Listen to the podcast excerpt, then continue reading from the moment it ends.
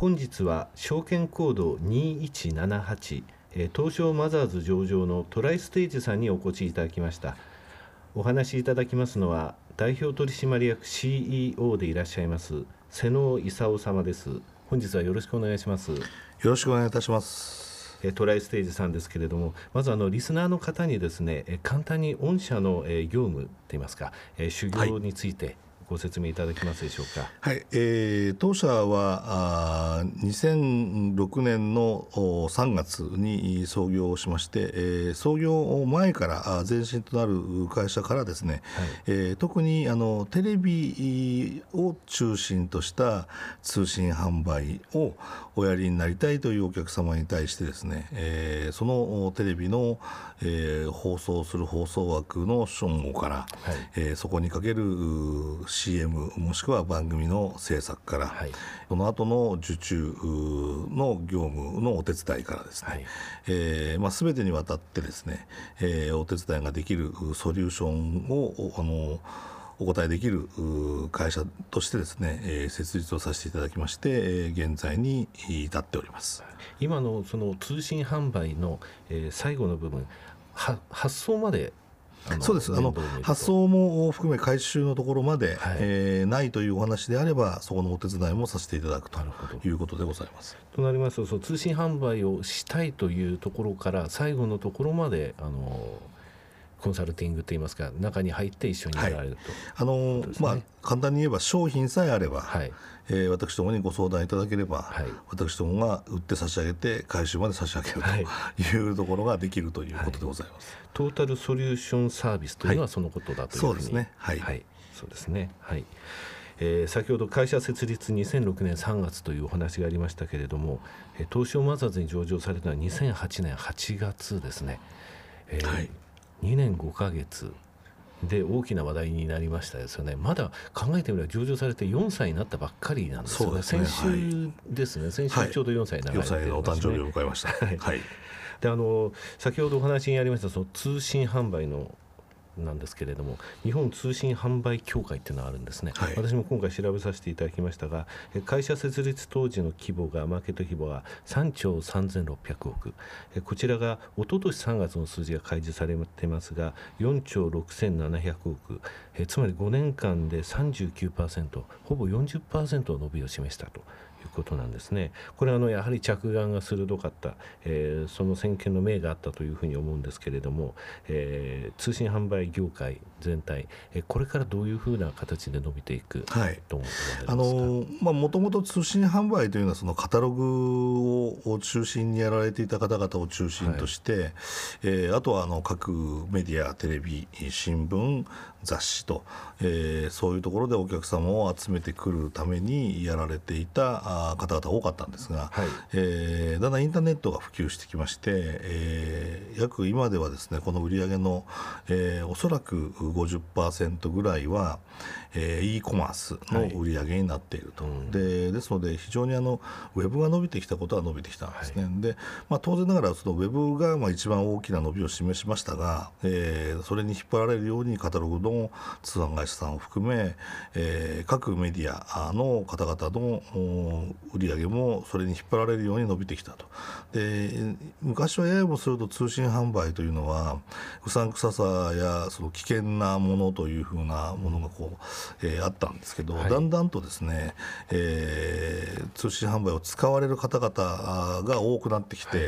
えー、エントリーが、まあ、ニューエントリーですね、はい、新しく通信販売を試してみようと、試しても返せるし、はい、えー、お金も返ってくるんだということが、ね、まあ、かなり認知されて、うん、お年寄りを中心にですね、はい、えー、非常にその多く広がったというのが、まあ、今一番大きい今伸ばしている大きなことではないかなと、今使ってらっしゃる方々使用されている方々も中高年の方が中心になっていることは確かでございますね。はい、はい、なるほど。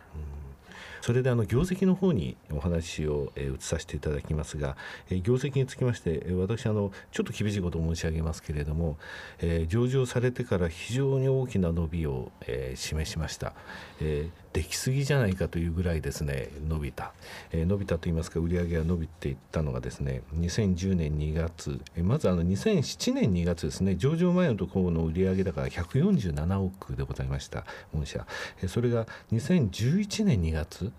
えこちらのところで375億、えその前、え2010年2月も342億でございます。で利益につきましても2010年、2011年2月というのがあの非常にあの大きかったんですが、その後、え2012年、え今年の2月ですね、えやや陰りが見えるというのがこの1、2年のその傾向として見えるんですが、ここの部分のあのご説明をしていただいて。はい、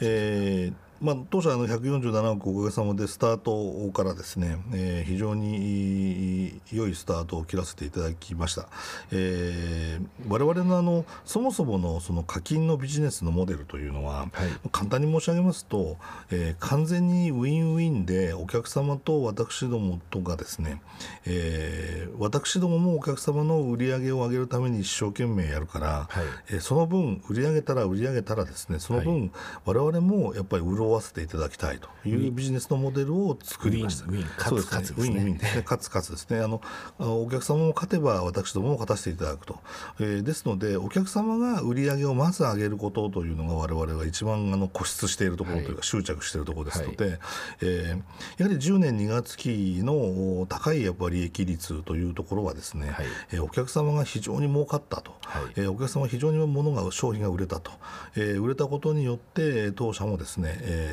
利益を上げることができたということだと思ってますしそれまでずっと伸ばしてきた、えー、我々の売り上げを伸ばしてきた、えー、売り上げの中心になっているのが実は、はい、えー、中心というかその売り上げをこう、えー、対前年で売り上げを上げていったあの、えー、ものがですね、特に CM の、はい、えー、60秒で行われるテレビ通販の放送枠の確保だったんですね、はい、それを販売することだったんですが、はい、それが年々伸びておりまして。でこの間、えー、広告業況はですね、はい、非常に悪い業況が続いてまして全体的にそうですね、テレビのスポット15秒でやるスポットがですねダブついていたという状況があったので、えー、それをうまく60秒で束ねさせていただいて、はい、えー、私どもの方で、えー、それををバーイングして購入をさせていただいてたと、はい、でそれが、えー、各クライアント様に非常に好評で、えー、各クライアント様の、まあ、売り上げも支えていたと。通信販売で売りたいというそのそうです、ね、ところがその15秒を4つたまえた60秒スポットを、はい、えー、御社買われて、はい、それでその、えー、CM の制作から、えー、その最後流れのところまでやる。そういうニーズがあのちょうどその、えー、顧客さんとあったということですね。そうです。あの、はい、テレビのショッピングはですね大きく分けると先ほど言いましたテレビの60秒近い尺ですね。尺でやるテレビショッピングの番組と、はい、もう一つはあの30分程度と長い、ね、番組になってる、ね、長い番組の形態をとっている、はい、あまりあの関東ではですねなかなかのお目にかかること少ないんですけど、はい、えー、30分以上でですね番組になっている。特に BS の12時以降なんかはものすごく多いと思うんですが、はい、えー、編集をしたインフォマーシャルという形のものですね、えー、そういうものだとかあがですね、えー、我々の、まあ、実はビジネスのコアになっている売り上げの中心になっているところなんですが、はい、まあ、その番組の制作だとかとはまた違う、えー、CM 枠というところでやっていたものというのがですね、はい、追加で、えー、毎年毎年取れてたわけですね、はい、あの広告が悪かったものですから、はい、でこの2年ぐらいですね広告が徐々に戻ってき始めてまして、戻ってき始めると60秒も消費する我々は オミットされるわけですね、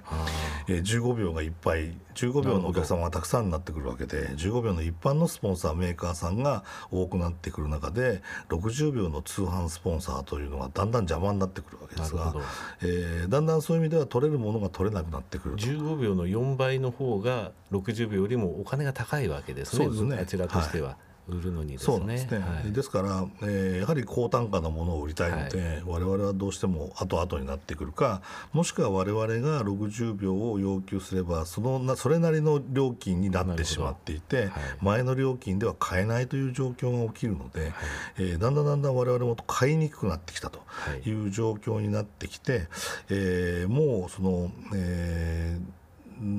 我々はそのテレビの CM の60秒というもので成長今まで、えー、4年ほどさせてきていただきましたが、えー、もうそれを我々の成長ドライバーに使うのではなくて、はい、まあ、コアであるその番組の通販というものを守りながらそうですね、えー、別のものを今後3か年でやっていかなければいけないということで立てたのが中期の経営計画ということになる。はいはい、あの通販事業の部分ですね、この、えー、トータルソリューションサービスについては、今までは成長ドライバーであったと、でただ、この収益というものをちゃんとコアとして確保しながら、次のステージに行きましょうと。いうところのこの、えー、3年間これからの3年間のところですね。中期経営計画を立てられましたがこれについてご説明いただけますでしょうか、はい、あの中期経営計画に,、えー、についてはですね大きく分けて3つの成長ドライバーを作ろうというふうに考えております、はい、えー、1つはウェブ、えー、もう1つが CRM という、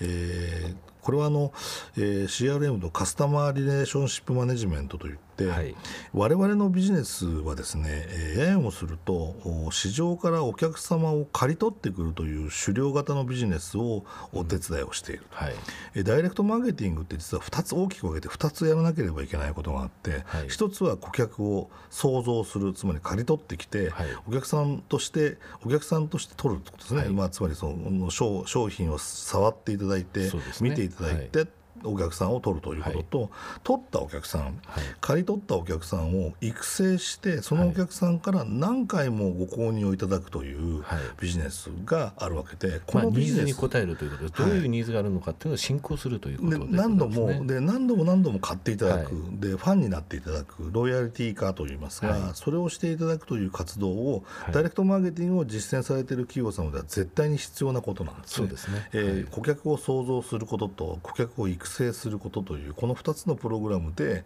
ダイレクトマーケティングは完成するので、はい、我々があのこの CRM の方を触ろうと思ったきっかけはですね、えー、そもそも、えー、ここの部分はお客様が固有でやられるビジネスで我々が他社が入り込むビジネスはなかった、はい、えー、つまりそのお客様をそのそのものを触るビジネスですから、はいね、我々がやる責任があるビジネスはなかったんですが、はい、えー、やはりあのテレビのショッピングにおけるここの部分、はい、えー、顧客の育成の部分というのをですね一度あの調べましたら意外と手ぬるいと言いますか あまりやってらっしゃらない、はいえー、他のあのカタログだとか、えー、ネットだとかっていうところはそのよくやね。やられて、ま、マガジンが来たりね、はい、DM が来たりということをやるわけですが、はい、テレビショッピングというのは比較的ですね、うん、えー、衝動型に近いと言われているので、はいえー、CRM がしにくいというふうに、まあ、つまりお客さんを育成しにくいと言われていましてですね、えー、なかなかこう手つかずになっているクライアントさんもいらっしゃったので、はい、であるならば我々はお手伝いをさせていただこうと。えー、CRM の部分については我々も入り込ませていただいて、はい、まあ、今までのその顧客を市場から、えー、創造し、借り取ってくるということではない、はい、取ったお客さんに対してこういうことをしましょうああいうことをしましょう、はい、もっと例えばこういう商品をお渡ししましょうこういう商品でアプローチしましょうということをやっていくというのをやるのが、えー、今度3か年でやっていこうとしている CRM。いやあのテレビ CM の部分ではこの CRM の部分がそれほど盛んではなかったというのは意外な感じがいたしますね。あのダイレクトマーケティングの会社って言いますかねにとってはこれがあるってことはコスト削減にもなるんですよね。あのターゲットはもう分からない状態で打つのと違いますのでこれ非常に有効だと思うんですけどあのテレビ CM って私なんかですね買う時って 実はあの食べ物に全部引っかかっちゃうんですよ。梅干し買ってその明太子買ってって結構傾向があるんですよね、だから当然そのあのテレビの CM っていうのもですね非常にそういう効果って高いと思うんですけれどもただこれあの先行されたのは御社ですので御社はこれが財産でもありますのでねこれを使ってビジネスを、えー、ここから中期経営計画で広げられると。この部分というのは非常に期待できると。あの素人ながらこういうこと言って恐縮ですけど先ほど言いました CM の60秒で伸ばしてきた成長ドライバーは、はい、やはりその、えー、広告の景況感に大きく左右されるボラティリティの高いものだったという反省に基づいて、はい、あまりその景況感にも左右されず、えー、当社の固有のノウハウが使えるものでですねえやっていこうとしているものが、まあ、今回大きく3つの、はい、えー、新しい事業を成長ドライバーに育てていくと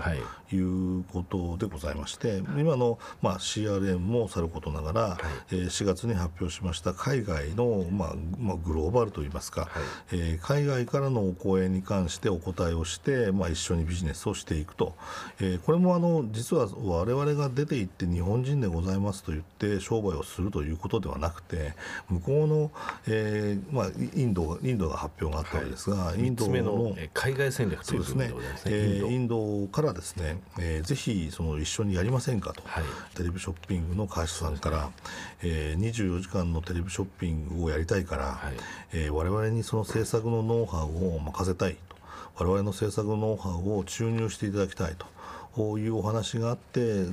であるならば一緒にやれる会社を作っていきたいですねというふうにその検討をしているインドとの取り組みとえー、そういうことをやっておりますしそれはまあ今の日本でやっていることは少し違いますが、はい、でも我々のノウハウを注入して、えー、インドでのテレビショッピングというものを少しでも広げていきたいと、はい、いうことでお手伝いをできる可能性のあるということで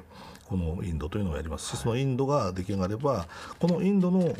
こ共闘語にしてインドで物を売りたい、インドでテレビショッピングをしたいという日本のお客様もそこへ誘導することができると。でまあ、インドを中心として今度はもう ASEAN 諸国。ASEAN 諸国も実はまだまだ、えー、テレビショッピングについてはあの未開といいますかですね始めたばかりというところなので、えー、インドの次はまた ASEAN のどこかの国とですね、はい、また一緒にやれる可能性が出てくるのであればぜひそれをやって一緒にやっていこうというふうに考えております。はい3本柱をまとめます。1つ目がウェブ。2つ目が CRM 顧客の管理で DM のニーズに応えてその今までの培ってきたノウハウを使って生かしていくと。で3番目が海外戦略。それがインドはまず足がかりということですね、はい、実は我々の強みというのはですね映像で物を売らせるというかですね、はい、物を買わせるですね。映像で物を買わせる技術というのは非常に高いノウハウを持っているので、はい、その技術をまあえー、インドでも使いたいと。なるほどで先ほどあのご説明を送りましたウェブについてもですね我々がウェブをやるというのはただそのウェブのショッピングをですねウェブのその広告スペースをどうこうするということではなくて、はい、我々が得意な映像というのをウェブの中でウェブの中で生かしながら、まあ、動画という形で生かしながらそのテレビとの連動性をあくまでも測って、えー、売り上げを上げていこうということでやろうとしているのが、まあ、ウェブのビジネスでございまして。でウェブのビジネスになぜタッチしなきゃいけないかというと、はい、当社は、まああのえー、6年7あの7年ですね。7年の設立したっていますが10年ほど前からもずっとやっているビジネスではありますので10年ほど前はですね、えー、受注をした時のお客様のえー、電話はですね、ほとんどが固定電話でした、はい、で10年前には携帯は存在はしていましたが、うん、えー、携帯を使われるお客様はいなかった。はい。えー、我々テレビショッピングのコアは65歳の年金生活者の方々がコアになっています、はい、えー、ですので、はい、えー、中高年といっても高年層ですね、はい、になるわけですが高年層の方々が当時10年前はあまり携帯のリテラシーが高くなかった、うんはい。そうですね、携帯をうまく使えなかった。はいえですがもうその10年経ってですね実は、えー、テレビショッピングのテレビショッピングの受注における半分ぐらいがもう携帯になっている。でもうすでに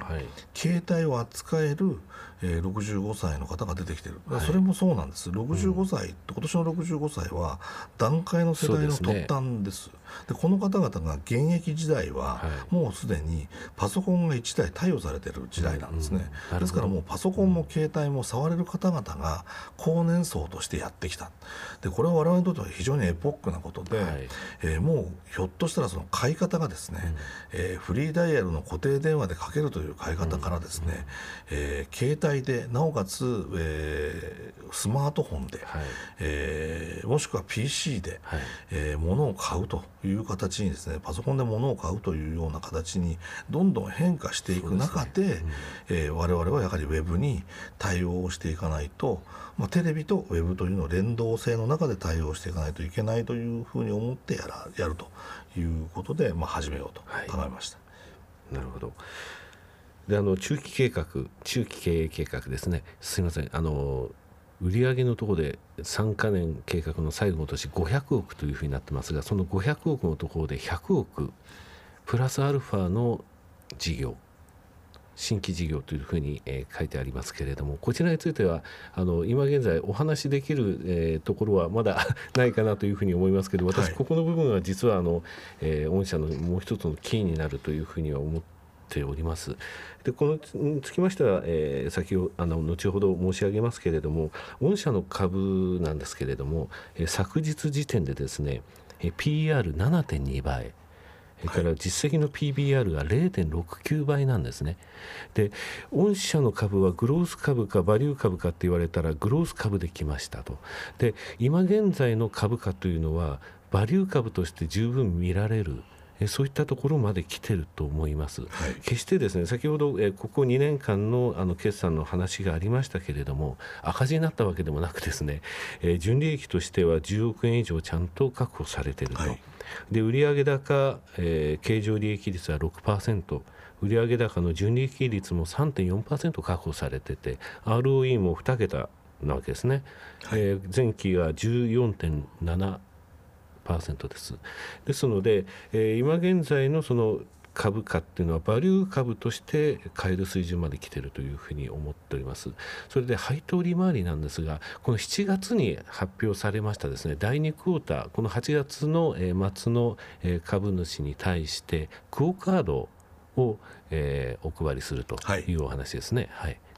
あの7月のちょうど13日の発表になりましたが、えー、株主優待制度を新設を改めて新設をさせていただくということです。はい、これはあの、えー、100株以上、えー、500株の未満までの方のには1000円相当のクオカード、はい、えー、500株以上の方々にはですね2000円相当のクオカードを、えー、贈呈させていただくという優待制度を発表させていただきました。えー、まだあのちょうど8月末ですので、ね。えーはい、まだあと、ね、まだあと、えー、ありますので、えー、ぜひふるってご購入いただければというふうに思いますが ちょっと試算したんですよ、はい。えー、配当利回り2.65%があの前期のところで1株20円配当なんですけれどもね。はいね、こちらの100株、えー、御社株を購入して8月16日の株価で100株買った場合ですが、えー、年間の配当利回りが3.95%になるんですね。